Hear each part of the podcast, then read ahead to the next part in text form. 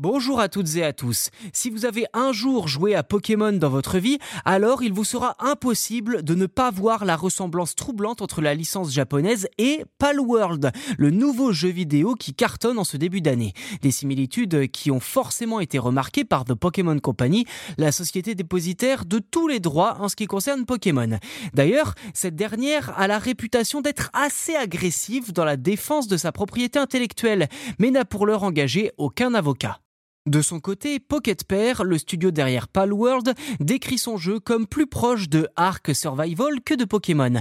Le gameplay qui consiste à attraper des monstres et à gagner des points d'expérience pour ces derniers ainsi que des attaques n'est effectivement pas inconnu des joueurs. Il serait cependant réducteur de ne considérer Palworld que comme une simple copie de la légendaire licence japonaise. Car en plus de ce que je viens de vous décrire, il faut aussi ajouter des éléments de survie, d'artisanat, de culture des ressources sans oublier des armes à feu, ce que l'on ne retrouve évidemment pas dans les jeux Pokémon classiques.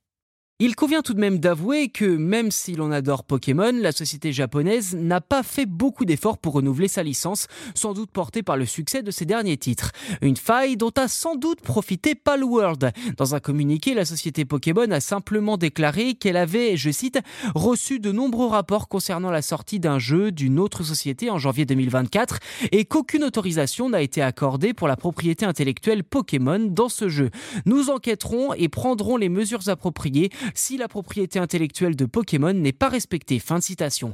Ceci dit, on peut aisément se douter que malgré toutes les ressemblances listées, les développeurs de Palworld ont déjà pris leurs précautions pour éviter tout procès.